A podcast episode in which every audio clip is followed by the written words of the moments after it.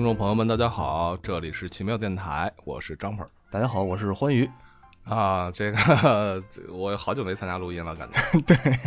其实也没有那么久啊，只不过是这个这段时间嘛，就是因为期末，前面的时间是期末，所以会比较忙一些。嗯，就今天我要录音嘛，然后我昨天做梦一直梦你，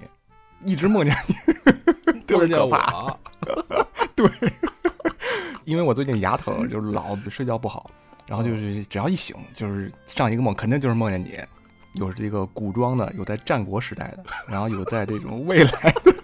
特别神。我跟你说，我我烦烦的够呛。那我太荣幸了。所以你牙疼也是因为我吗？不仅牙疼，头也疼了。好吧，我估计我做这个充满了时代感的梦，可能也是因为有跟今天聊的这个片子有关系。哎，对对对，这个转车一点也不生硬。今天呢，我们聊 要聊一个在八十年代，就是八零后啊啊，这事儿跟九零后真的是一点关系都没有，就是八零后，在八零后的心目当中啊，年少时期、儿童时期的英雄和女神的故事。这个故事的名字，咱们就说两个名字就知道了，一个叫做阿尔塔夏，我觉得说这么一个名字就行。阿尔塔夏，阿尔塔夏公主。我觉得知道的朋友可能都就已经知道了。我们今天呢，呃，要聊一个八八年的时候呢是火遍全国的一部片子，它是一部来自日本的特摄片，啊，它的日文名字呢叫做叫做什么来着？恐龙战队，恐龙战队可赛，可赛懂，就后面那个后面那个假名读法，我还专门查了一下，这个可能就是个音译，所以翻译过来就叫做恐龙特级可赛号，嗯。翻译的还挺好的。这个片子当时放的时候，真的是万人空巷。嗯，所有的小朋友在学校里面谈论的事都是这个，就当时真的太轰动了。这个片子最早应该是八八年山西电视台引进译制的，然后等到了我们这边看，应该是就是当时我们这边能收有有一小部分家庭能收到河北台，当时河北台在放这个片子。家里边能收到河北台的那小朋友就特别让人羡慕。然后我哥当时他因为住在河北，然后我真的是头一次由衷的羡慕他，因为在那个时候电视还还不是那种现在这种有线电视啊，都是得插那个高高的天线，然后要它有一个电视上面有一个微调的钮，你要去使劲去对它那个信号，有时候才能勉勉强强的收到那个像河北啊什么什么天津的这种比较偏远这种电视台。这个片子我觉得在八零后。呃，尤其是八零后男生啊，这个八零后还指的是就是八零比较靠前的那一部分人，在男生的心目当中，我觉得是一个特别的一个一个存在。你想，就是那个时候嘛，八八年、八九年前后的时候，其实，在作为孩子来说啊，比起现在的孩子来讲，没有那么多的适合或者说喜欢的片子可以看，对吧？动画片什么的也少，然后呢？像这样的一个是由人演的，而且又很，你想它几个元素又很科幻，时间穿越，然后呢又有恐龙，对吧？你你也知道这个，大家外星人恐龙战舰，对外星人战舰战斗，然后什么刀光剑影啊这些，这些元素对于一个男孩来说，该有多么大的吸引，太有吸引力了。对，而且这个跟变形金刚还不一样。变形金刚，因为它只是一个平面的动画片，很传统的动画片。嗯，这个片子可不一样，这个片子是完全真人扮演的，对，而且里边的飞船都是在天上飞的。虽然现在看起来可能比较幼稚、比较粗糙，但是当时看起来那是哇塞，太震撼了！这个满足了一切，超超出了自己心里边对于科幻那种预期，这真的是太棒了。就是当然，你要从现在的角度来看呢，这个片子就有点太搞笑了哈。就是哪怕是那个时候，我们也能认得出来，里面的这些恐龙，它都是人扮演的，对吧？就是哪怕你还是一个七八岁、八九岁的孩子，你也知道这事儿。但是没关系啊，还是好看啊，真的还是特别好看。嗯，在我印象当中，这个片子是有五十二集，对，五十二集，还挺长的，其实，对，挺长的。刚才说的这个恐龙啊，我我记得当时这个恐龙能热到什么程什么地步啊？就是当时我记得在北京历史博物馆，当时办了一个恐龙展，就现在想起来很幼稚啊，就恐龙里面装上一些机械，然后它能动，就现在很多博物馆不都有这种吗？它会动，然后动的幅度也不大，就是可能脑袋晃一晃啊，眼睛眨一眨，就这种这种东西。嗯嗯。然后当时在那个呃历史博物馆办了这样的一个展，就是因为这个片子火了吗？嗯，我忘了时间前后啊，反正就是大概是那段时间，就是九零年前后，跟这个片子可能没有什么关系啊。但是就当时恐龙热火到什么程度，就是我爸带着我去看这个展览，在门口排了一个多小时的队才能进那个大门。这大门以后又有排很长很长的队才能就是一个一个进去看那些恐龙。真的对，在我幼小心灵里面种下了一颗埋下了一个巨大的恐龙蛋。太火太火了，太好了。然后就就你想想，就这种这种虚假的恐龙，对那个时候的小朋友的吸引力都已经到了这种程度，那更别说一个能在电视上活灵活现的，尽管他是真人扮演的，就一看就是人扮演的，在那摇头晃脑的，一甩一甩尾巴，就这种。但是他的吸引力真的是非常非常大。是，所以在咱们在大概聊了一下这个印象之后呢，我觉得，呃，因为我啊。这么多年了，你想，这就已经这个三三三十来年都过去了啊！这个我对这部片子印象呢，其实还都是只是一个泛泛的一个概念上的一个印象，对对对，啊，只记得他当年很牛逼啊，当年很感动啊，所以这个情节呢，我其实只能记得一个大概了啊！你还能记得多少情节呢？我因为我前两天就把这个五十二集重新 看了一遍，真的假的？真的真的还挺好看的。其实我以为我以为会。在回忆里面，它是一个很完美的状态。但是我当我前两天重新看了一下以后，我发现了很多在那个时候没有发现的一些剧情上，还有一些设定上，还有一些呃细节上面。这是当时小时候都看不懂。那小时候就光看恐龙、看可赛、看阿尔塔啥的。那现在看起来就不一样。关键是看阿尔塔啥的，我知道。阿尔塔确实好看，美貌、善良与智慧的化身啊。对，还很温柔。对，这谁说的？现在看阿尔塔亚也很好看。哦，对，是是是，真是，对我刚才又看了一下，还那那所以这个片子呢，在我印象当中，它其实，呃，分为前后两个阶段啊。前面的一个阶段是一个相对于连续的一个一个一个比较完整，呃，说说一个敌人吧，对吧？这个敌人应该叫戈德密斯啊，这个名字我一直记得。对，然后后面呢，就是相对于零散的一个一个故事了。对，就是独立的，每集一个小故事。既然说到这个片子呢，也并不是完全说是我们就回忆一下，对吧？自顾自说自话的，所以我觉得还是有必要，就因为毕竟肯定咱们电台嘛，几千万的听众，那可能很很大一部分都 都没有 没有看过这个片子，所以你可以跟大家先稍微介绍一下吧。既然既然你已经都先看了一遍了，就首先这是一个非常典型的特摄片，嗯，就是如果还不太了解特摄的观众，就是你看这个片子你就知道什么叫特摄了。那就是用用一些小的假的模型，然后来通过一些特殊的技巧来拍摄，展现在观众面前的时候，好像是一个巨大的飞船呀、巨大的怪兽这种这种片子，就像那个奥特曼，就是最最典型的这种特摄片儿。然后我记得当时看那个哆啦 A 梦里边有一集，是讲那个小夫，因为小夫家里边特别有钱嘛，然后他就会买一些那个模型，然后跟胖虎两个人在自己家里边拍那种小短片，拍宇宙战舰。宇宙大战拍这种片子，然后他们不带那个野比玩儿，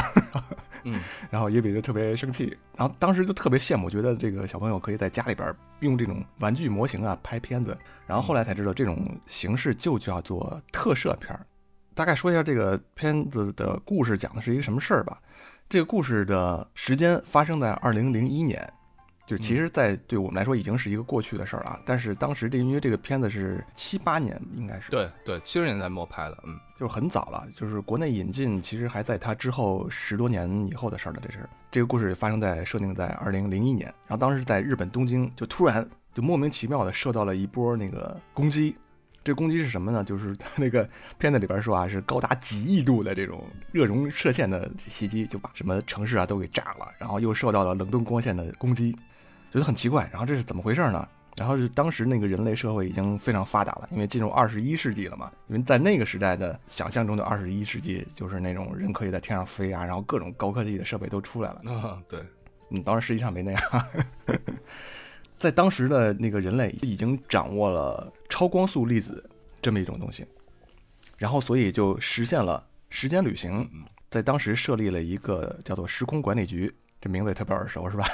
是 是是，我刚才还在想是不是这个名字，但是这个名字好像已经被用过，在无数的作品里面都用过，对对对，都出现过。对，但在这个片子里边还是比较早、比较新鲜的一个概念。对，至少我们知在我们知道的时候，还是第一个知道什么时间管理局。对对对对对。然后这个时空管理局呢，就开始派出各个时代，因为他们在各个时代都驻扎了这种观测点。然后就派出了各种所有的人去看这是怎么回事啊，然后就各个时间段都开始传来回报，说什么罗马帝国这边没事儿，然后什么江户时代这边也没事儿，怎么回事呢？然后这有一个特别牛逼的机器叫做时代之母，这是一个超级计算机，然后他就算算算算，说这个事儿可能是出现在中生代，然后就派了就是专门负责管理中生代的一个叫做可赛队的，就是一波时代战士，然后让他们去回到七千万年以前来调查这件事儿。可赛队啊也特别有意思，大概介绍一下他们这个里边的成员吧。主要人物是六个人组成的。首先是一个班诺，班诺是他们队的队长。这个队长呢很普通，但是他又特别自恋，就是这么一个角色。就是他承担了很多这个戏里边的搞笑的成分，但是其实这个人还是挺靠谱的，就是在关键时刻呢还是能做出一些这个正确的选择，就是队员们还是都很信服他。然后另外一个就是我们的主角歌舞。歌舞就是后来能化身成这种可赛的，从人家大炮里崩出去，然后就行侠仗义的这么一个角色。对，就变超人了啊！啊，对，就变超人，这就是一个就是很传统的一个主角啊，正面形象呀，又聪明啊，然后身材又好啊，长相又漂亮，然后身体矫健，就这么一个角色。然后他的一个同伴叫做特子，他是一个驾驶员，然后这个人呢非常沉稳啊，是一个很靠谱的一个合作伙伴。然后这里边还有一对活宝，也挺好玩的，一个是猫莉。是一个呃，外形像一个那个，对对对，像科学家似的那种，就是就是日本好多动画作品里边的科学家好像都是这种形象，就是一定要胖，然后头发一定要像爱因斯坦，要戴个眼镜，鼻子要大。你像那个手冢治虫啊、旧井一人啊，那他们设计的这种，然后还有像柯南里边那个博士，基本上都是这种形象。嗯嗯，这个人呢，他有一个特点，就是他特别害怕女人，特别不习惯女人碰他呀，然后看他呀这种，他会特别紧张。跟他搭档的一个人叫做玛丽，然后玛丽呢就专门就负责调戏毛利，就没事就摸人一把呀，亲人一下。我印象中这俩是开那个就是飞飞飞行器的是吧？飞机，对对对，他俩是开飞机的啊，对，飞行员，嗯对。然后还有一个成员叫做乌拉拉，就是基本上就是这个戏里边负责大喊大叫的都是乌拉拉来扮演。然后再说一下他们这个飞船吧，飞船叫做可赛号，是一个那种圆滚滚的，像一个。暖水瓶似的这么一个一个飞船，对，这个现在看起来挺土的，其实，但是当时觉得很了不起，哎，对，特别屌，当时觉得，对，然后它那个前面那个门可以打开，然后打开以后，然后它搭载了两个小战车，然后就可以开出去，然后一个是霞光号，一个闪电号，然后更有意思的就是这个霞光号和闪电号，它还能分体，对，就是能分出一个闪电二号、闪电呃霞光二号，然后它们是可以飞到天上去的，这个设定在当时日本好像也挺流行的。太酷了，但是当时咱们就觉得特别特别酷。这个就像那个以前有一个动画片叫做，呃，国内翻译叫《星球大战》，日本的是是麦克伦一号，它是不是也是那个很几个很多个小飞机，然后可以组合成一个大的那个战舰嘛？就当时好像大家都很喜欢这种设定。嗯，对对对，变形啊，然后合体啊，这种特别特别常见。然后这个可赛号下面有两个算什么东西？像发动机还是叫喷射孔啊？就它可以发射出一个叫做梅比乌斯轨道，然后这个轨道它可以发射出超光速粒子，然后就可以刺破这个时空，就可以进入亚空间了。然后他们在这个亚空间里面就可以随意穿梭，实现这种时间旅行。嗯嗯。所以这个设定还是还是非常酷的。就现在来看起来，这还算一个相对来说比较硬的一个科幻。嗯。但是小时候都看不懂这些所有这些细节，其实都忽略掉了。然后这个可赛号的成员就整装待发，然后他们就一起出发去了七千万年以前的白垩纪。嗯，恐龙特级可赛号这个故事，大部分的这个情节都发生在了七千万年以前。其实那个就是之前我记得这个白垩纪这个概念啊，其实就是这个片子来帮我来建立的，就知道以前有个叫白垩纪，白垩纪都是恐龙，以至于在我年少的很长一段时间里面，我就认为，呃，有恐龙就是白垩纪。所以后来一直到九十年代中期的时候，出来个侏罗纪公园，我还特别奇怪，我说，哎，我说恐龙不是在白垩纪吗？对 对，怎么又侏侏罗纪去了？你有没有一种看不起侏罗纪的事？对对，我就就是是吧？确实有，对，有有鄙视侏罗纪啊？对，白垩纪，白垩纪才是正统。没错，什么侏罗纪就不行，这都是次等的，像什么泥盆纪这种就更完蛋了，根本不屌，就必须正统的才是才是白垩纪，对，什么长颈龙、鸭嘴龙、霸王龙必须生活在白垩纪。哎，对对，真的是这样。你你接着说，你接着说，嗯嗯。然后他们回到了七千万年以前，就是恐龙生活的那个时代。然后就发现这个这个时代地球遭到攻击了，是因为来了一波外星人，在前面跑的这个外星人啊，就是一个飞船就迫降了，然后这个里边是其实就是一个来自特雷萨星球的阿尔塔夏公主，这是我们的女主角。她当时好像是被追杀是吧？对，她是被追杀的。呃，她带了一个她的一个随从机器人叫机翼。其实她这个设定啊，就是公主和这个机器人的这个设定，其实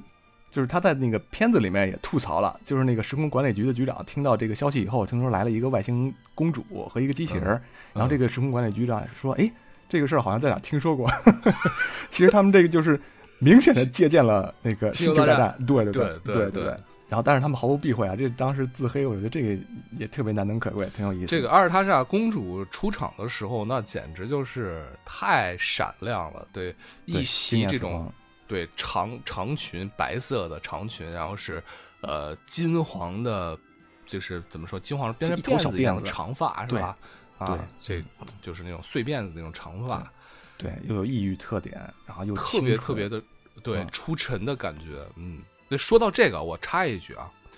嗯，就是我有一个谜团，就是阿尔塔莎公主在也不知道多少集，她的头发突然就变成黑的了。哦，对，是不是？就是她的变成第二形态了。那个待会儿我我可以可以说到这个，那个块还挺有意思的。为什么在我印象中就完全没有理由？对，没啥理由。哦，好吧，没事。不知道为什么，可能是因为化妆太麻烦了吧？可能是因为，我觉得也是。所以它这个设定就是特别像《星球大战》。而且，这个机器人和公主他们其实身上是带着秘密的，他们在带了一个密铁，这就更像那个星球大战了，是吧？他们带了一个那个死星的设计图纸嘛，对对对，就特别像。然后这个公主他们被追杀，被谁追杀呢？是被一波外星人叫做戈德米斯，就当时感觉就像一群绿猴子一样啊！对对对，就是像猴子一样。我现在看更觉得像猴子，就这么吱吱的叫那种。呃，在片子里面解释，他们是一波植物生命体。这当时都没有注意到这些细节啊，所以他们才会，所以他们的数量才会非常庞大。然后他们这些植物生命体的寿命可以达到三百到四百年。哦，这也就是为什么他这里边的一个，就是这一阶段，然后他的这个格德米斯的老大叫一个总监扎基，这也就是为什么扎基能一次又一次的复活。只要有水，只要有光合作用，这些格德米斯就可以，不管你怎么打死，就是剩剩就是剩下身上一个一部分了，它也能再重新复活。然后这个格米斯就是已经把这个阿尔塔夏的故乡的星球叫做特蕾萨，其实已经占领了。然后他们现在追杀这个公主，一直追到了地球上，他们就迫降这个地球。这段也有点像那个变形金刚。然后这个葛米斯为什么拼了命的要追杀这个阿尔塔夏公主呢？是因为阿尔塔夏身上带着一个密帖，这个密帖里面藏着如何击败这个戈德米斯的秘密。所以这个葛米斯就一定要不遗余力的要把这个公主和她手上的这个密帖消灭掉。然后这里面啊，其实它是有一个细节的，就是这个密帖是阿尔塔夏的祖父传给他的，就是他们之前传了几代人，也就是说，这个特蕾萨星球上面的这个人是知道如何消灭格德米斯的，嗯，但是为什么一直没有没有这么做？就这么多代人都不知道这个密帖里边到底藏着是什么？嗯。所以这个也是很难解释这件事儿，就是一定要把这个 密帖到阿尔塔夏公主，对啊，就是一定要到地球上，必必须找可赛才能解决这个问题。后面一段故事就是围绕着这个密帖展开了，就是可赛特号营救了阿尔塔夏公主，然后拿到这个密帖，他们就是想办法要破解这个密帖里面的秘密。但是这之间又经历了很多很多的波折。首先，他们在这个躲避葛德米斯攻击的时候，然后这个密帖就被一个翼龙给抓走了。翼龙就是会飞的那种，好像有点印象。呃，这个翼龙抓走了以后呢，这个结果这个密帖掉到了一个山谷里边，然后葛德米斯一看，好，那我们就打这把这个山头打掉，然后这个山整个这个山就盖在了这个密帖上边。可他队，费尽了九牛二虎之力，终于把这个密帖拿出来以后，他们的一个队员马里又被抓走了，然后葛德米斯就说要要用这个人质来交换密帖。嗯，然后这时候呢，就是有一只那个被这个玛丽救过的恐龙过来捣乱来了，然后结果他们可赛队就趁机把这个密帖和玛丽都救回来了。密帖终于回到了自己手里边，结果发现这个密帖怎么打也打不开，就无论如何通过这种外力的破坏啊，还要用这种什么什么什么什么各种各样的方式射线照啊，都看不透这个密帖是什么东西。嗯嗯，这时候那个特子说啊，我拿这个枪给他一枪试试看吧。结果他们拿了一个激光枪。打了一枪以后，发现哎，这个密帖就是突然在那个墙上出现了一个投影，特别神秘、特别酷的一一串一串不知道是文字还是图形的这么一个东西。这个看来我们就通过这个激光，但是这个激光强度还有这种精度都不够，我们需要把这个密帖带到二十一世纪，带回到我们这个科技都比较发达的这个未来去，把这个密帖做一个好好的研究。通过这个不断的试验啊，终于发现还真的是这个密帖里面是藏着这个文字的。但是这个文字是特蕾莎星的文字，这个文字只有阿尔塔夏能读懂。然后，于是他们就去找这个阿尔塔夏来解读这个密码。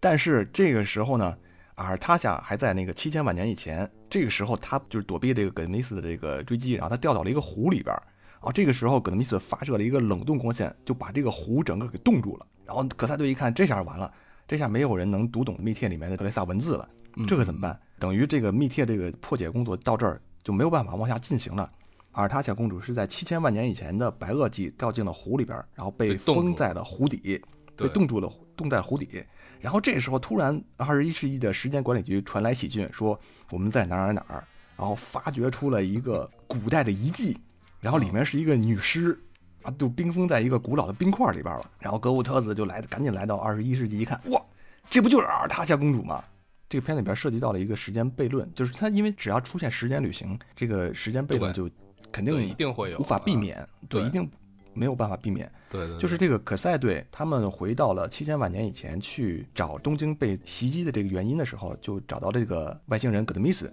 然后这个时候，外星人葛德米斯就对这个可赛队发生了攻击，就用了他们的一个光束热容线。然后这个热容线就是用超光速粒子组成的。这个可赛号正要逃离，就是他们已经开动了这个梅比乌斯轨道。然后准备逃回二十一世纪的时候，这个热容线就顺着这个轨道追着这个可赛号，就打到了二十一世纪。但是时间会有一些偏离，就是落在了两天之前，就是他们出发之前两天的时候，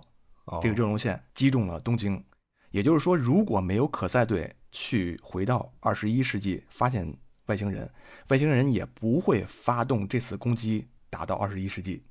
你明白，这就是一个先有蛋还是先有鸡的这么一个问题哦。这这个时间梗玩的还挺好啊，对对。然后到后面这个阿尔塔夏的这段时间又出现了一个这样的一个悖论，就是他们发现这个七千万年以后的阿尔塔夏的公主的身体以后，这个时候就是你刚才说的那个，就是变成了第二形态，就是她头发就不知道为什么变黑了，可能是因为这个经过这么漫长的时间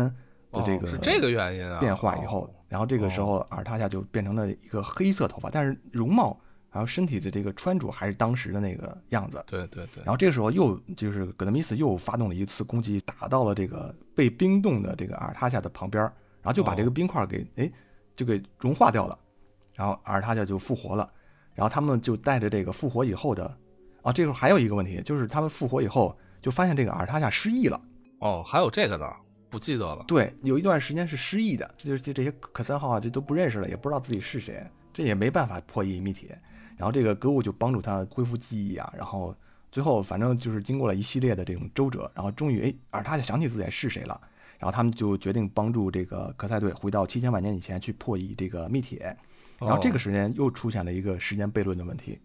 就是在二十一世纪的阿尔塔夏回到了七千万年以前，嗯，等于这个时候七千万年以前的白垩纪是有两个阿尔塔夏的，对对对对对。是的，对，一个是冰冻在湖底的，等着七千万年以后被搭救的；另外一个就是从七千万年以后带回到白垩纪的这么一个阿尔塔夏。所以这个就是一旦这种时间在这些作品里面时间被玩弄之后，其实就会有很多的问题。你比如说这个这个公主回到了，就是你看，就相当于七千万年前的白垩纪的阿尔塔莎，她一直被冰封，对吧？因为她的宿命已经被注定了，她注定要被。在七千万年之后，他要被意外的复活苏醒，就说明他的宿命已经注定了，你明白吗？但是，一旦在这时间里面又牵扯到宿命论的时候，另外一个问题就来了，就是如果宿命都是被确定的话，那么他们现在做的这一切是否还有意义？对，就对不对？这我嗯，我记得咱们有一期在聊那个。回到未来的时候，好像聊了一系列的这种关于时间旅行的这种，对对对对，我对这个挺感兴趣，就各种各种不同的这种就是时间的设定，什么平行时空啊，什么线性的时空啊，非线性的时空等等等等，对啊，都好多有这种东西啊。对，这个片子本身他自己也吐槽了这个点，就是 那个时代之母自己说，因为我们时间旅行就是这种时间悖论问题是一定会出现的，他自己就是说，就是阿塔夏回到了白垩纪。准备帮助这个可赛队破译密帖里边那个密码。嗯，结果这个时候呢，又出现问题了。这个中间这段时间啊，机翼被格德米斯抓走了，机翼脑子里面这个程序，因为它是一个机器人嘛，嗯，然后它这个程序被篡改了，然后这个机翼就变成了那个格德米斯那边的。然后这个可泰队就跟那个阿拉亚说，这个机翼已经叛变了，然后他他 其实是那个格德米斯的奸细。然后那个阿拉亚就不干了，说：“哟，这是我这几十年一直忠诚陪伴我在我身边的这么一个最忠实的一个机器人，他不可能叛变，你们肯定诬陷他。”然后阿拉亚就生气了，就走了，离家出走了。解决这个问题的过程还是很简单，就是这个可赛队然后打入这个葛德米斯，然后通过这种不断的这种打呀，发现哎机翼果然是叛变的。然后这个阿尔塔夏也目睹了这个机翼叛变的这个过程，然后这个阿尔塔夏就回心转意，呃，决定哎终于。同意帮助这个可赛解答这个密码，解读密码的时候又出现问题了，就是他发现在这个密帖里面藏的这个信息啊不完整，嗯，就是还有一部分信息是在这个机翼身体里边的，还得回去找机翼，然后把机翼里面剩下的另外一半密帖里面的信息跟这个密帖里面的这个秘密对上，才能发现如何来打败这个格德米斯的这个秘密。可赛，然后用人间大炮发射，咚，打到了这个格德米斯这个母舰里边，然后把机翼给嗯救出来。对，这这个地方我觉得还可以再稍微再多说两句。这个人间大炮啊，这个人间大炮一级准备，人间大炮 二级准备，人间大炮发射，这个 太屌了！当年看的时候，就是它是怎么回事？就是它不是两个驾驶员嘛，应该是霞光号是吧？呃，两个驾驶员，然后开开车开对开车的那个是特子特子。然后呢，这个会变身的这个呢是 Go，就是它会有一套流程，一套仪式感。就是我们知道，尤其是日本的，不管是日本的这个动画片啊，你看日本动画片里面，但凡涉及到超能力啊、超级英雄啊，或者说它的特摄片啊、科幻片，它好多都会有一套变身的仪式感。你发现了没有？特别强这种仪式感。然后呢，因为这个。对，因为歌舞是坐在副驾驶上的，所以当要发射人间大炮的时候呢，他那个椅子就往后一倒，然后像一个传送带一样。得跟那个，他首先得跟那个车子两两个人对视一下，然后对对对，啪，两人点着头，然后车子就把那个呃，歌物就把头上那个护目镜啪放下来。啊，对对对对，然后这时候椅子就会往后倒，对对，输送到这个车辆的后面，然后在车辆后面可能有一套自动换装系统，然后就给它换上了一个 一个纯红色的，就是正红色、大红色的一套皮衣啊，一套紧身皮衣，戴着一个红色的头盔，我们当时叫可赛头盔，啊，然后那个对，然后挎着一个白色的腰带，好像还背了一把剑是吧？有一把拿了一把剑。然后这个这一套下来之后呢，什么一级准备、二级准备发射，就是在那个炮，在那个就是霞光号的背后啊，应该叫上方，有一个像一个方形的大炮管子。哎，我记得它这个中间好像还有这个设备还有进化过，开始和后面还不太一样。有进化，对，不太一样啊，是吧？然后就是前期就是这个大炮管就把人人打出去，就有点像马戏团里边那种特技表演。对对对，打出去以后，然后可赛就可以出去拿着这把剑去大杀四方了。对对对。然后就是把可赛给崩出去了，崩出去之后呢，反正不知道是我当时小时候也没搞清楚啊，他到底是因为穿了这身衣服，所以有了超能力，还是还是他不光是身手矫健，他确实是有超能力的。就是开始这段时间，他这个超能力还不是特别明显，啊啊，是吧？反正我就印象当中，就是他有一个一招叫做时间停止。对对，这这这这，待会儿跟你说，这待会儿我跟你说，这这特别酷，这个。然后这个对，还说这个人间大炮，当时你知道火到什么程度？就比如说在班里边说那个 Jumper 老师说，Jumper 你去那个教师的那个办公室帮我把什么什么教具拿过来。然后这会儿 Jumper 如果他是班里边一个小男生的，他一定会说人间大炮一级准备，然后同时身体后仰。然后人家来帮我发射，然后这时候他才能去执行这个任务，你知道吗？张鹏这么中二呢？当时当时班里边真的有人这么干。哦，是特火，包括他的一些那个，他最火的这个外设，我们现在叫叫叫外设啊，这个就是他的这这个周边啊，应该叫周边，就是他的那个头盔，这头盔太火了，太火了。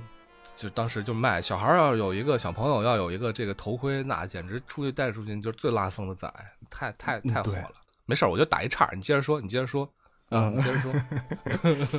哎，这就该说到这个时间停止这个这个梗了，就是他们把这个机翼救回来以后，密码的两部分就合并了，破解了这个密帖里边的秘密，就知道了如何来打败这个格德米斯。其实这个这个这个秘密，我觉得没有那么想象中那么震撼啊。其实他这个密帖就是帮助可赛进化了。哦，就是这个时候可赛开始有的超能力，因为他之前这段时间就是都是那种马戏团似的，然后大炮崩出去，然后他去拿拿刀砍人。哦，其实他就是实现了一个远程攻击。对，然后他们破解了这个密帖以后，这个时候人家炮就发生了变化，就开始出那种光了。就是可赛打出去以后，可赛再登场，他是从太阳里飞出来的了。哦，这个就屌的不行了。然后这个时候可赛就可以用一些超能力了。就是他上来以后，他会发一个像气源斩似的这么一个能发波，但是蓝色的气源斩可还 对，就有点像气源斩，比气源斩小啊，就是手里边出了一个像那个呃奥特曼似的，会发一个波，然后嘣，先先上来，先来一个下马威这种。另外一个最关键的绝技就是他掌握了一项特别牛逼的技能，叫做时间停止。就因为他整个这个故事里面都是这种时间旅行嘛，又是对穿梭到七千万年以前啊，又是二十一世纪啊。然后这里面他又用到了一个时间停止的这么一个梗，然后可赛这下就厉害了，他这个武力值大幅度提升，而且会发波了。当然这个葛德米斯还是很厉害啊。然后这个可赛在这个打不过葛德米斯的时候，就会用他的这个绝技时间停止吧。然后这时候片子暂停，然后就开始有这个旁白解说啊。这时候可赛用他的这个什么就会出来一个表，你记得吗？就会出来一个表，然后说这个。就会演示一些，哎，小汽车这时候不动了，然后可赛队员不动了，然后恐龙不动了，记得有这个印象啊？啊，嗯嗯嗯，是。然后这个葛德米斯就被定住了，可赛就绕到这个葛德米斯身后，然后噗捅一刀，然后就说时间运行吧啊，然后这个葛德米斯就被干掉就死了。所以说，其实这个他尔塔夏的他们这个保保管的这个秘密啊，这个大杀器，最后还是落实在可赛身上了，对吧？对对对对。哦，真是一场宿命啊。还有两个变化，就是一个是他，因为他变成超人了，有这种超能力了，所以这个超能力它是有时间限制的，就像奥特曼一样，他打着打着到最后不行的时候，他这个腰带上边这个灯就亮了，嘣嘣嘣闪，还有两分钟就能量用光了就不行了。然后另外一个变化就是他跟阿尔塔夏公主其实他们这个精神就。合体了。当歌物变成可赛以后，阿尔塔夏他们两个人就在精神上合二为一了。我也不知道这个设定是有没有有没有必要啊。反正就是这边可赛跟那个葛德米斯在战斗，然后另外一边阿尔塔夏就开始也进入了一种禅定的状态，就开始帮助这个可赛使劲儿，就这这样，给给他加 buff。可赛使劲儿，对，是这个意思 啊，对对是这意思哈，呃，是这意思，嗯嗯嗯。这个时候可赛等于他掌握了这种。超能力以后就开始，因为之前这个葛德米斯他的这个能力，然后数量都非常庞大。其实他嗯嗯那个时候还是一边倒的，就是追着这个可赛队打。然后这个时候，因为可赛变身了以后，葛德米斯就不行了，就打不过了，也不是打不过，就两边就开始势均力敌了。然后这个时候两边其实就开始了拉锯战。片子到了这段这个阶段以后，就开始出现了呃，就每集一个故事这种，就有点像这种，因为之前十几集全都是一直连贯下来的。每集后面它会有一个扣子啊，比如说这个密帖被恐龙带走了以后，哎，这时候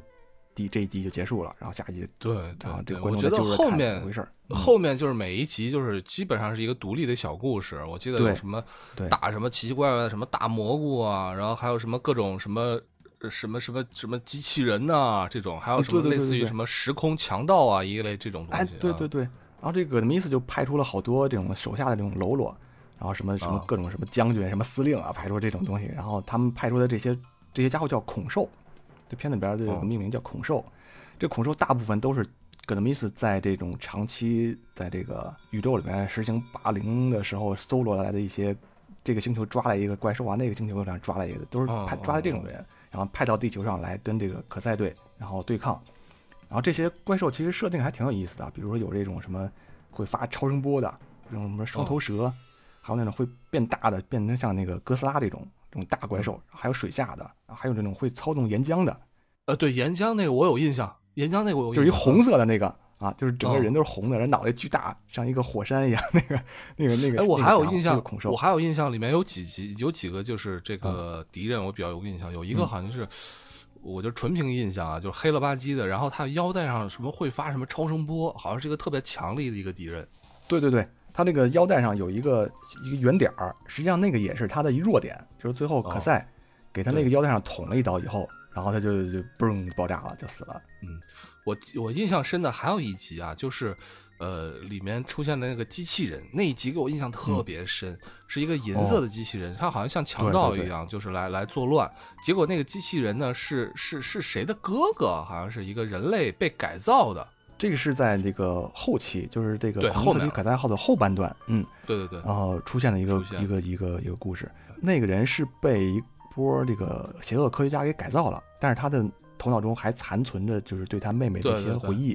啊对对对，然后我记得他有一个射击的动作，有一个什么翻身反身射击的动作，然后被认出啊，来。对对对对对，那个印象特别深嗯，嗯嗯，哇，这个你还能记得住啊？这个对对对，印象特别深。当然觉得那故事挺挺令人伤感的一个故事啊。对，是是是。那葛德米斯派出来这些恐兽里面，还有一个印象挺深的，就是它是一个在可以在亚空间生存的一个恐兽。亚空间实际上像一个像一个黑洞啊，不是像一个虫洞。这个恐兽呢，它可以在亚空间里面生存。现在一想，这不就是一个四维的一个生物吗？嗯嗯嗯，是吧？这个很酷吧？就是它可以降临到任何一个时空。这个阶段其实就是葛德米斯的这些手下恐兽，然后跟可赛号、跟可赛他们之间的这种一样一一场拉锯战，然后打着打着到最后，这个葛德米斯皇帝出来了。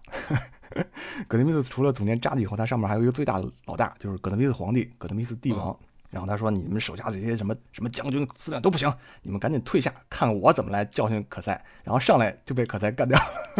这皇帝是最后一集出来的吗？我不记得了。不是最后一集，就是中间大概二十多集的时候出来一个皇帝，哦然，后上来没打两下，其实挺弱的，就被这个哦可赛干掉了，所以这后半段就跟葛德米斯没关系了，是吧？就就没关系了。对，哦，就一点关系都没有了。就是前面这几部分还看起来相对连贯完整，就是有头有有尾的一个故事。到后面，对对嗯，可赛号就开始执行这个发生在这个白垩纪的各种各样的这些琐事了。就像你刚才说的什么时空强盗呀，还有这种什么邪恶科学家啊，这这这些事儿。这里面就是还有一个呃，我印象深刻的，除了你刚才说的这个机器人哥哥的这个啊，然后还有一个是还有一个爸爸，就是一个小孩儿的爸爸，然后被外星人改造成了机器人。啊，好像是然后也是这个机器人，就是他头脑里面还残存着一些这个关于他自己前世的这个记忆，然后最后就是牺牲了自己，然后保护了其他人。就类似的这种梗，其实在后面的这一个阶段里面还用过很多次。然后还有一个也是一个小孩的爸爸，然后他为了躲避这个坏人的攻击，然后就跟一个呃恐龙，他当时研究的是一个传送装置，然后就跟这个恐龙融合了，他就变成了一个半人半恐龙的这么一个怪物。这倒不记得了。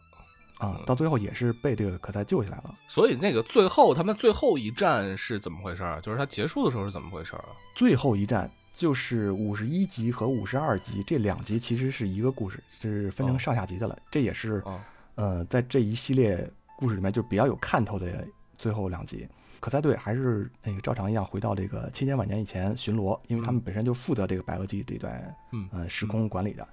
然后他们回到这个白垩纪以后，就发现突然这个天空中降临了一个巨大的火球，像一个陨石一样，但是非常非常大。然后这个表面上就冒着红光，然后滚烫滚烫的，热到什么程度？就是离地球还有几万米的时候，就已经把地球上面的好多恐龙都给烧死了。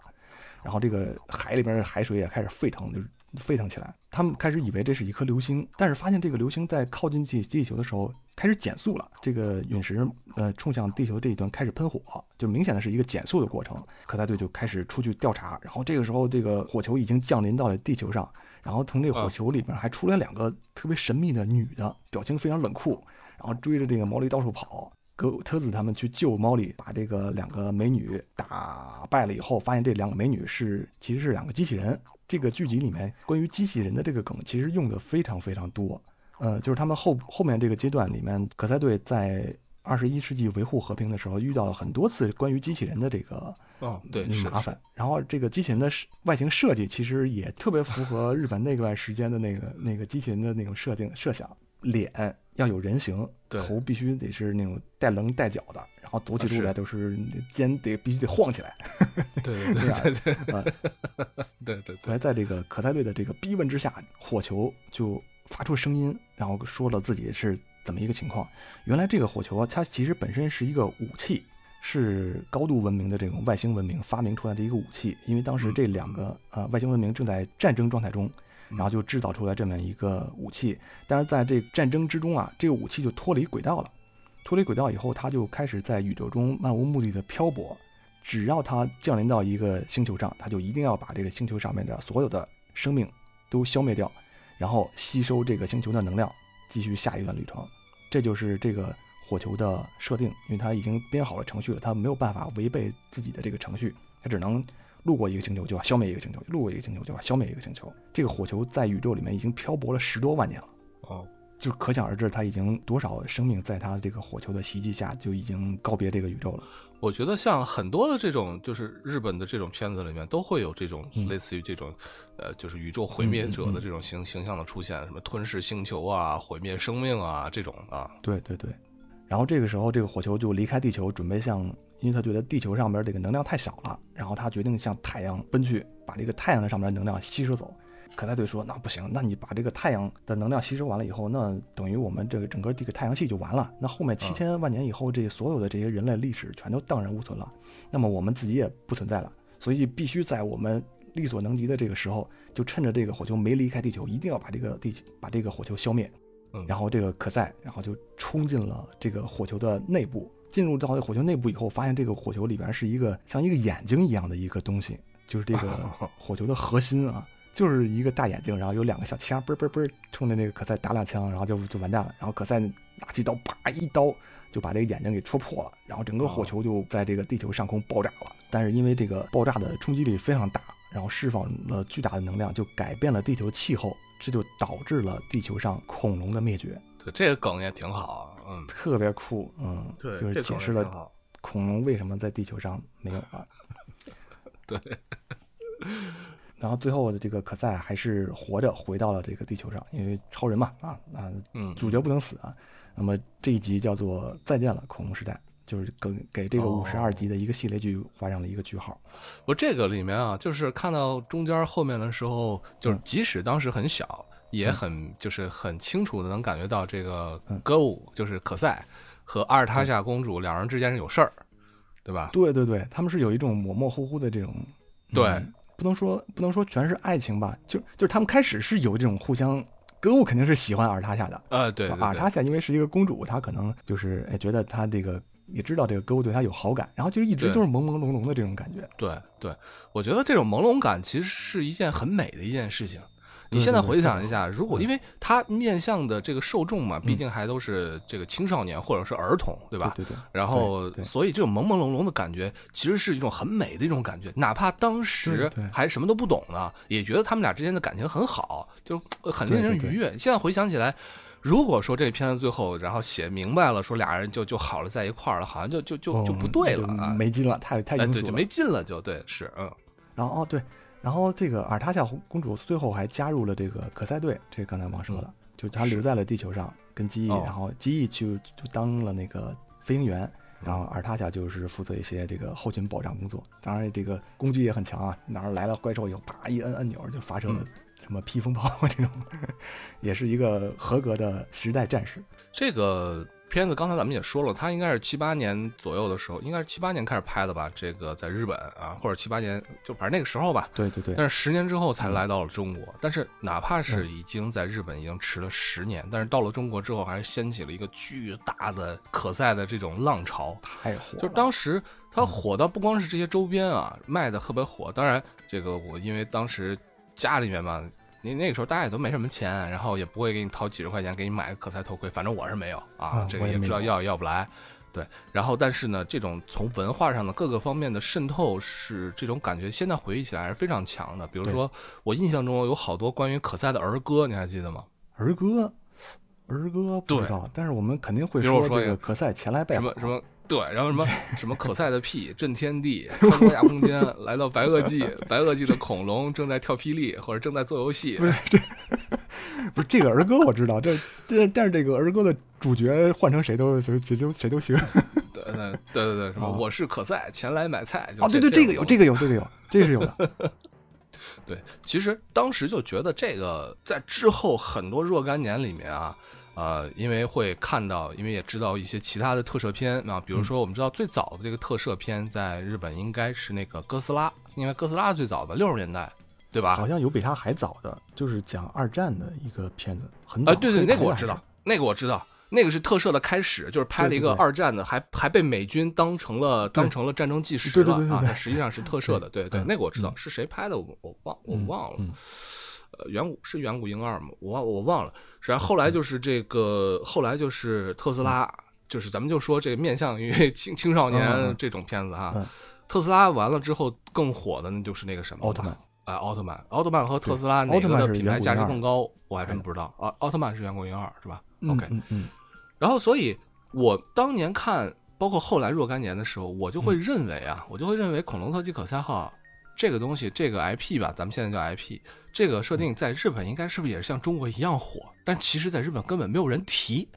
对，就是非常非常没有人火的一个东西。对，就是就是人家感觉是就根本不算个什么的一个一个东西，在中国真的火遍全国。这事儿我觉得也挺奇怪的。当然，这肯定也是当时时代的原因啊。如果当时在那个时候引进来的是哥斯拉，或者引进来的是奥特曼，因为我们知道奥特曼可能晚了好多年才才才进来的嘛。啊，晚了很多年。咱们嗯像咱们这代人对对于奥特曼来说是没有什么感情的，不像九零后，他们对奥特曼还是挺有感情，咱们完全没有，反正我是完全没有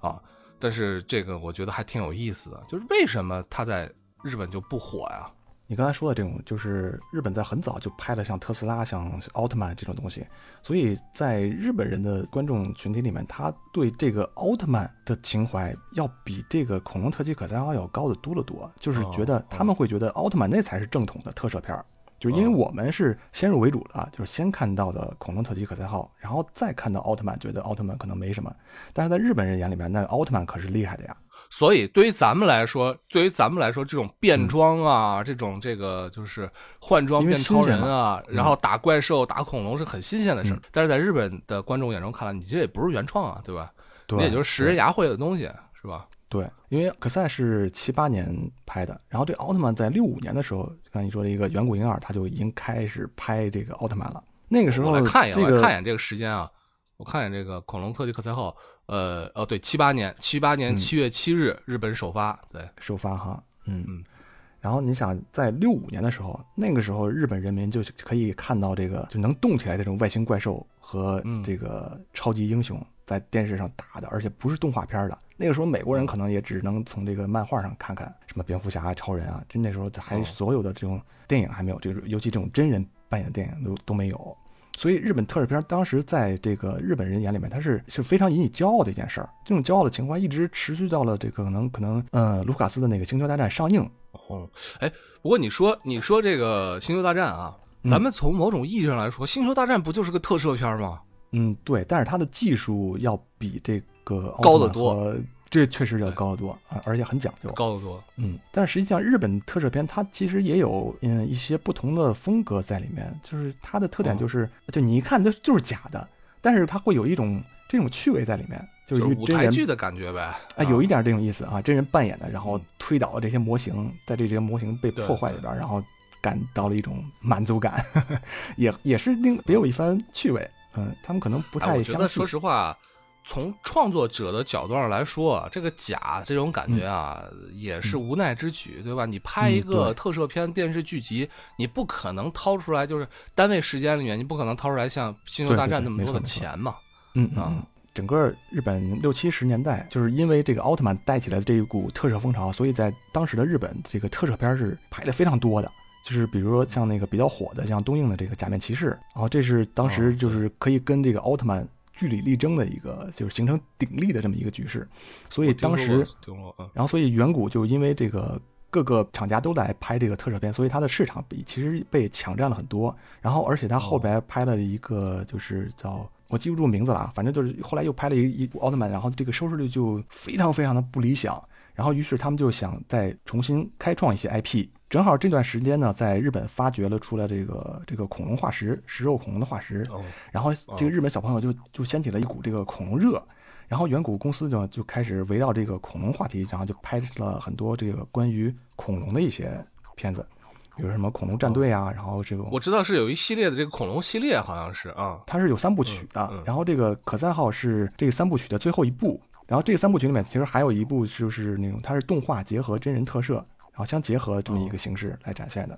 然后但是也不怎么成功。然后到这个《恐龙特级可赛号》的时候，这个时候拍的时候，远古公司其实已经没有什么资金投入了，然后结果就导致了拍克赛号的时候，它的这个其实道具其实是挺粗糙的。我们跟这个，比如说跟那个假面骑士比，比如假面骑士，它每一个假面英雄都对应了一个虫子，所以它那个你看它那个面罩上都是有一个像复眼似的那么一个一个东西，然后它的这个造型是非常精致的。就不管你看它这个电视也好，就服装，然后还要看它周边的卖的这个玩具也好，它这个从头到尾造型非常有讲究。但是你看可赛，其实就是一个穿着皮夹克、穿一红皮夹克的一个很普通的这么一个人，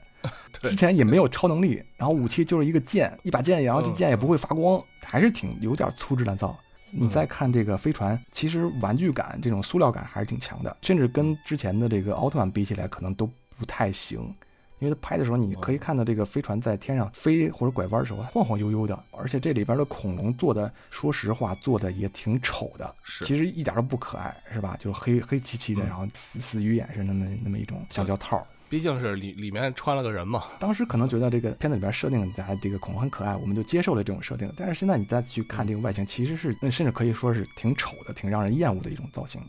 然后另外一个原因就是这个可赛号到后期的时候，这个剧情其实是挺拖沓的，它不像前半部分跟戈德米斯对抗的时候，它这个剧情很紧凑，而且它对对剧情设计的还真不错。是，我就觉得后面的这些就二十多集，后面的这二三十集，你删掉你删掉十几二十集都一点没有影响啊。对对，他可能是为了凑凑齐这五十二期吧，不知道是因为这什么，因为他正好在电视台播放了一年嘛，每周一集这样播放。啊，所以其实这个可赛号如果在这个葛德米斯皇帝被打倒，这就终结了，或者你再续上一点，就是这个最后这两集，最后两集确实还是挺精彩的。这一部分保持住了以后，其他的那些跟零星怪兽的这些战斗，其实真的是可有可无。所以这个片子在当时日本来说，其实真的是默默无闻，而且基本上票房就是惨败。这导致的一个后果就是，所有参演这个恐龙特级可赛号的这个演员啊。其实他们本身也受到了很大影响。就是你现在去看豆瓣上，你点进他们演员这个专题以后，你发现他大部分演员都只演过《恐龙特级可赛号》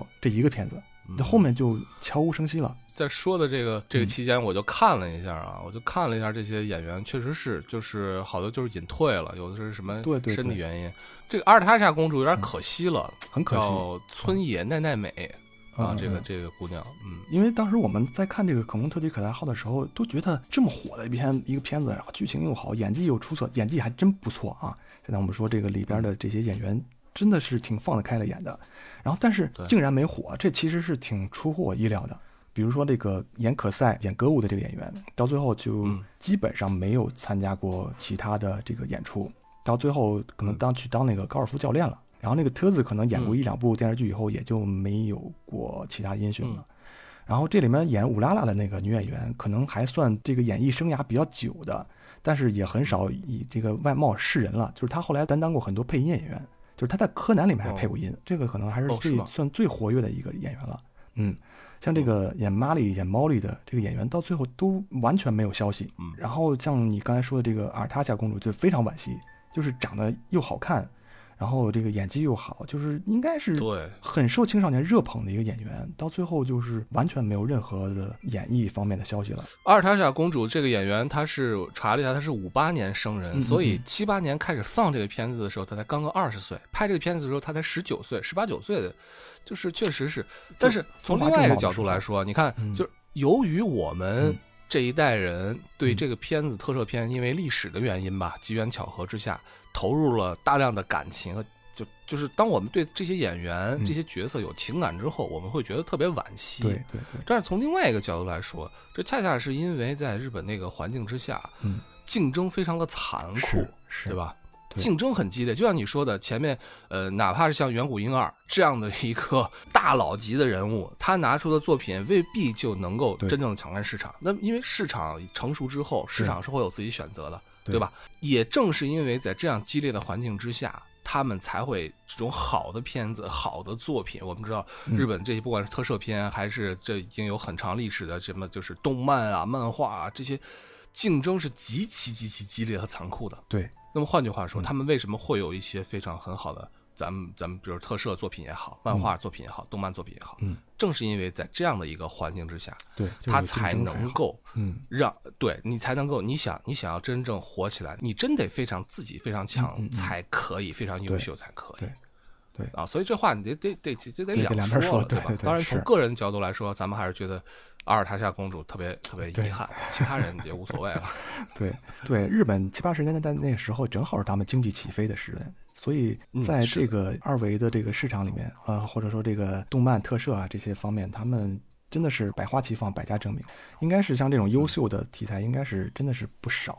然后那个时候，相对日本来说，中国正好刚刚改革开放，所以那段时间就是日本的很多这种新鲜的电视剧啊，然后动漫作品传入到中国以后，真的是引起了很大的轰动。因为那个时候我们之前嗯都没有看过类似这种东西，像包括像电视剧也是。当时我记得我爸妈那时候很追的，像雪姨、什么阿信，那我也有印象，，你有印象哈？我知道像。什么追捕，追捕比较有名，像排球女将，嗯对，那个时候都是从日本引进进来的。当时中国是没有拍过这种类型这么这么敢想敢做的一些电视剧，很难能可贵。就是当时山西电视台引进过很多这种嗯电视剧，恐龙特级可赛号》也是他们引进译制的。真的非常感谢当时在山西电视台工作的这些编导啊，这些译制人员，嗯真的非常好，给我们真的是把我们带进了一个全新的世界。当年还有一个，还有一个也是八十年代的，就是啊排球女将，是不是叫？对对对，排球女将，她那个其实她跟动画片挺像的，就是她就是打也球会有一特技晴空霹雳，对对对特技，对对啊，她一定要喊流出来星赶月。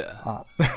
后来还有一个就是和嗯。排球女将思路完全一致的，有一个游泳的一个片子，游泳八九十年代的，对对对，什么飞鱼转身什么什么，哎对对对对对对对。其实那个最后就是，就是嗯。每当我想起来啊，你比如说像这个片子是八十年代末引进的，然后但嗯。实际上是人家十年前的作品，引进过来之后还那么的轰动，对，就是每次想起这个，我就觉嗯。得除了怀念八十年代之外呢，其实更多的是特别的，哎呀，我就觉得就是心里面特别复杂，就是嗯。因为我们知道之前浪费了那么多年，咱们国家真的是浪费了那么多年的时间，造成了嗯。真的是太太惨痛的惨痛的教训了。几十年的时间都被浪费了，几十年代几十年的创伤要慢慢的来抚平。嗯我觉得嗯。每次想起这个，都让我觉得特别从心里面，因为我没有赶上那个时代嘛，大家也知道是哪个时代，但是每次想起来都觉得从心里面觉得特别特别的为这个国家而感到惋惜，但是有的时候也觉得庆幸吧，就是咱们至少还走出来了，对吧？对对，不像有些国家还没有走出来。对，是，我觉得这个好饭不怕晚嘛，就是因为随着这个改革开放的到来，毕竟虽然我们经历过那么一段很长一段时间压抑的年代，但是你看，像八十年代中国确实也拍过很多很非常优秀的影视作品。我跟老蔡也之前也聊过一些，像这个嗯什么《本命年》啊这种这种片子，其实很很好看的，对像《顽主》啊这种，嗯，对，也非常好看。因为这个八十年代，其实这种感觉嗯从八十年代一直延伸到九十年代，应该叫两千年之前的二十年。嗯就是情感是被积压了，已经被积压了好几十年的情感，对一下子被迸发了出来。嗯对，对。嗯但是，呃，那个时候改革开放刚刚开始，改革开放之后的冲嗯击，或者说冲击遗留下来的很多的精神，到现在好像已经慢慢慢慢的被消磨了很多。就不管怎么样吧，我还是希望咱们，咱们往大了说哈，咱还是要继续往前走，千万千万别往后退。对对，就只能说到这儿，就就就行 明白，就在危险的边缘徘徊。对 对对，对，夹带点私货啊，嗯这个我就得夹带点私货。嗯，我是我觉得这个，你前两天跟我说录这个这个节目，我一方面我觉得挺好，但另外一方面呢，就害怕我很多年没有看过嘛。光是其实很多时候也是，就是觉得哎呀，当年留下了很深的印象，但是你要让我来仔细去讲，你就没记住多少，只能记住一点很隐约的感觉。有些关键词所以我觉得个，嗯，对，所以你令我特别感动，你知道吗？你居然、居然把五十二集又看了一遍，我的天老爷！哎，果然是这个，因为其实还挺好看的，研究员的风采还是不一样。哎呀，挺好。这个，所以嗯其实，哎，我问你个问题啊，嗯嗯你看啊，这个之前呢也有很多这种珠玉在前，呃，特摄片，哪怕到今天，在日本的文化里面，还都是占有就是很重要的一席之地的。嗯为什么这个东西咱们没有学来？就是为什么特摄片在中国就没有？我觉得现在有，就是大家会拍一些那种定格动画，你在 B 站上可以看到很多这种大家呃同人的这种作品啊，或者这种独立制作会有很多。嗯，其实其实不光是这个特摄片啊，科幻片在中国其实本身也不占特别主要的地位，可能大家比较严谨。那当然可能中国人就是啊，比较实在，你要拍一些什么婆婆媳妇儿这种，可能大家更 更容易接受一些。叉叉叉的爱情故事，对，都是对对对，这种可能我刚刚在想，你说你说这个嗯。特摄片啊，嗯，它是不是就是只代表了那个时代，或者换句话说，它嗯。是不是已经被时代所抛弃了？就是在嗯。中国特摄片最火的那个时代，中国没赶上，拍不了。后来嗯能拍的时候呢，就已经没有必要拍了。你说是不是因为这个原因？特摄可能就是本身日本独有的一种文化吧，因为不光是在中国，可能像欧美，他们也很少有人去拍这个特摄片，可能只有日本人非常喜欢，就是他是在这种失落可里做道场的这种感觉，可能跟日本人的性格有关。但是我觉得现在我们青少年里面也可能会有自己拿一些自己的这这这些魔丸啊，然后去拍这种小短片的这种人，肯定是大有人在的。嗯，但是只不过没有像这个奥特曼啊，像恐龙特技可赛号这么成为一个话题性的这种这种现象了。因为这个，嗯我们知道这特摄片，反正发展到现在，你看哥斯拉，哥斯拉已经早都走出来，这走出了这种特摄片的这种对，已经开始这种范畴完全 CG 了。对啊，就是现在的哥斯拉就完全是三 A 大片儿对，啊，不对，三 A 游戏那种，就是就是 超级大片儿的感觉了啊。嗯所以我觉得可能也就是那个时代嗯赋予了它的特征，对吧？啊嗯，人民群众，日本的人民群众有这方面的精神需求，然后呢，你又不需要投入特别大的财力物力，对，那就怎么办？就拍特摄呗，啊。嗯，但是现在来说，当然特摄这个东西呢，你在 CG 面前，在电脑动画面前，那就完全就不够看了，就已经成为一个怀旧的一种一种感觉了。我觉得，可能啊但它也还是本身带着一种独有的趣味。嗯嗯，其实这个片子就带有非常浓的啊，就对于我个人来说，这种八十年代的印象，八十年代的这种印记。嗯因为咱们的听众嘛，也大咱们也知道这个，呃的年龄的怎么说呢？这个这个范畴是比较宽的，对吧？各各年龄段、全年龄段都能听的节目啊，所以其实也许咱们可以做一个八十年代的一个主题的专辑啊，八十年代的主题。八十年代有很多特别有意思的东西，这些作品啊，当然不光是日本的，包括中国的也好，还是其他的欧美的也好，咱们其实都可以聊一聊。我觉得对对对就挖一个坑，对，非常好。咱们那个老科幻系列还没没还得继续往里面填呢，这个算老科幻，又算我八十年代，特别好。呃，对对，又算老科幻，对，怎么算都行啊。对对对，这对对对，老科幻的这个坑是我挖的最大的一个坑，现在其实还可以很多东西可以慢慢慢慢填。嗯，老科幻还真的挺好看的。然后我那我想起来我想起来还有一个又符合老科幻又符合八十年代的电影，回头咱们可以聊聊。什么呀？我先我先卖个关子，你是真想起来还是在这 儿瞎说呢吧你？我我我知道那黄建新拍的，但是我忘了片名儿。黄建新拍的，黄建新拍的，国产的啊。对，就那个时候黄建新还保持了一个艺术工作者的本色，国产很好看。哦，行吧，嗯好吧，那就这样吧。那么我们这期节目，哎，这是我今年第一次录音啊，哎呦，是是不是你今年第一次？我不是，我比你勤奋。啊，那你牛逼，好吧？那个，咱们今天的录音的时间呢是这个二零二一年的一月二十九号啊，所以嗯这个这部作品，这个这集节目呢，肯定是在年前能放给大家啊。然后在这儿呢，先给大家拜个早年啊。你什么不一定？不一定啊，早我不知道下还不一定呢，一定啊！我相信你，我相信你的后期能力。行，我把老蔡的片子先往后赶一赶。这咱争取把它挤掉啊早点行放。对，这么这么这么欢乐的一期片子，肯定是要给大家拜个早年嘛。好好我猜那个拜晚年就可以了，嗯，好吧？然后祝大家早年幸福啊！那咱们这期节目就先说到这儿，好，回头呢再继续聊啊。就咱俩聊的片子都比较轻松，对吧？不像老蔡经常苦大仇深的，啊所以挺好，嗯挺好，好吧？那这期节目就到这儿吧，拜拜。拜拜。